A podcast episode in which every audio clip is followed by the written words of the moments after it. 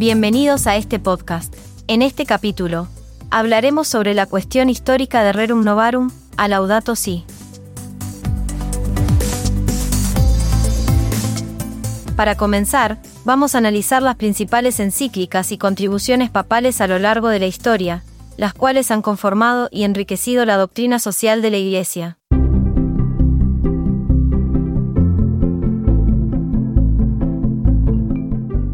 En primer lugar, vamos a observar que el Rerum Novarum del año 1891 de León XIII establece los primeros principios de la doctrina social, abordando la cuestión laboral y los derechos de los trabajadores. La misma también enfatiza la justicia social, el salario justo y los derechos laborales en una era de cambios sociales y económicos.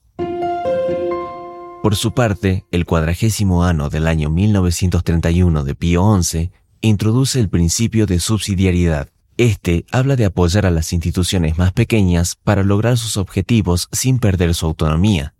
Así también aborda la cuestión económica y social en el contexto de la Gran Depresión, enfatizando la solidaridad y el bien común. En lo que respecta a las encíclicas de Pío XI, como Non Habíamo Bisogno de 1931 y Divini Redemptoris de 1937, la primera reflexiona sobre las propuestas ideológicas del régimen fascista, y la segunda llama la reflexión sobre el comunismo ateo y se opone al nazismo y sus propuestas. Así también, durante el papado de Pío XII se destacó el uso de los radiomensajes para abordar cuestiones sociales, especialmente sobre la dignidad del trabajo.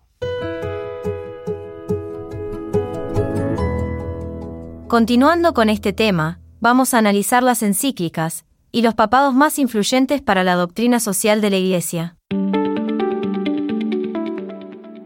En las encíclicas de Juan XXIII, Mater et Magistra de 1961 y Pacem in de 1963, observamos que la primera llama a la reflexión sobre la socialización de los pueblos y aborda temas de desarrollo, agricultura y economía a nivel mundial. Por su parte, la segunda encíclica aborda la búsqueda de la paz en un contexto de la Guerra Fría y la proliferación nuclear. En lo que respecta al papado de Pablo VI, en su encíclica Populorum Progressio de 1967, llama a la reflexión sobre el verdadero progreso humano y el desarrollo en un mundo cambiante.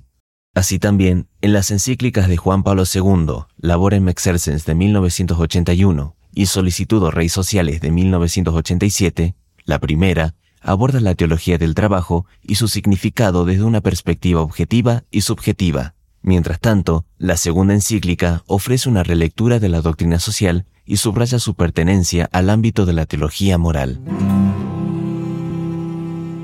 Por otro lado, en las encíclicas de Benedicto XVI, Deus Caritas Est de 2005 y Caritas in Veritate, en la primera se analiza el tema de la caridad y el amor, y en la segunda se profundiza el desarrollo humano integral y destaca la importancia de la verdad y la caridad en la promoción de los pueblos.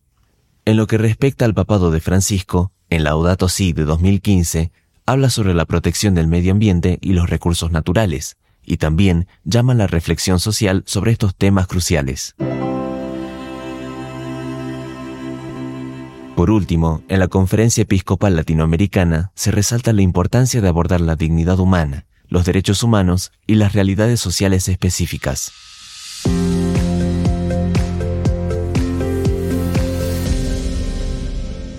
Como resumen general de este episodio, vamos a entender que cada encíclica papal ha contribuido de manera única al desarrollo y la expansión de la doctrina social de la Iglesia, ofreciendo principios y enseñanzas fundamentales sobre cuestiones sociales, económicas y éticas.